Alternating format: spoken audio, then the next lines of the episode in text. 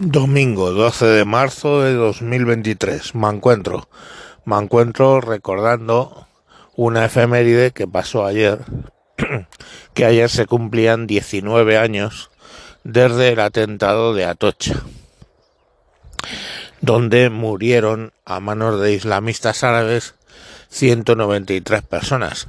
192 murieron durante el acto o los días siguientes y unos años después murió alguien que estaba en coma, con lo cual llegaron a 193 muertos. El mayor atentado terrorista de España.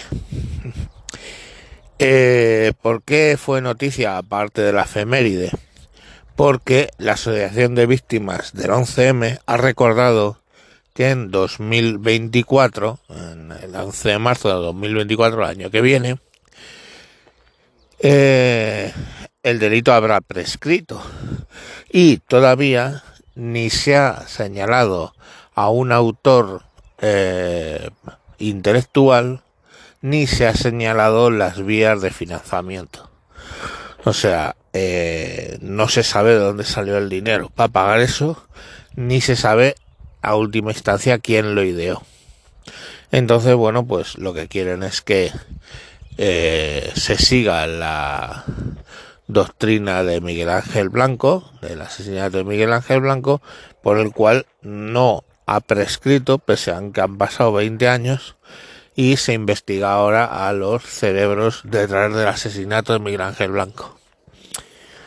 ¿Cómo lo hacen? Pues bueno, en 1974 firmamos un acuerdo para la no prescripción de delitos de lesa humanidad y de lo que se trata es que el gobierno decrete que aquello fue un delito de lesa humanidad y entonces estarían parados por el acuerdo firmado en 1974 y no prescribiría.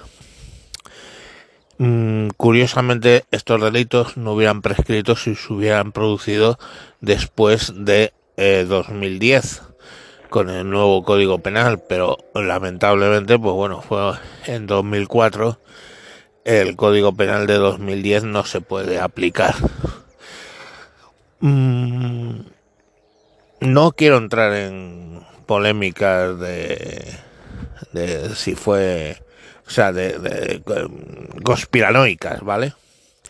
Eh, si, si, seguimos la línea oficial de que fueron unos islamistas y bueno de hecho murieron casi todos en el piso de, Leganés fue Getafe no me acuerdo pues lo que sí es necesario es saber quién, que jeque, que Seik fue el que lo ordenó y sobre todo cómo se financió eso.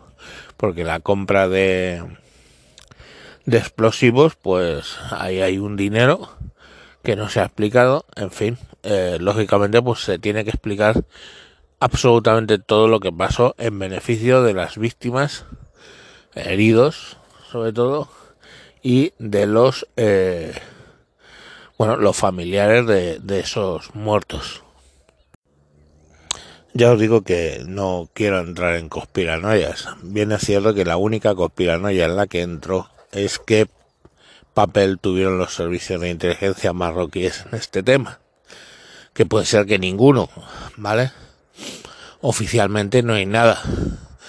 Pero sí que me gustaría saber, ¿no? ¿Quién fue el que ordenó estos atentados y sobre todo cómo se financió. Pues lo dicho, no os entretengo más en este domingo aquí en Madrid, en la sierra, muy soleado, donde ando paseando al, al perro. Venga, adiós.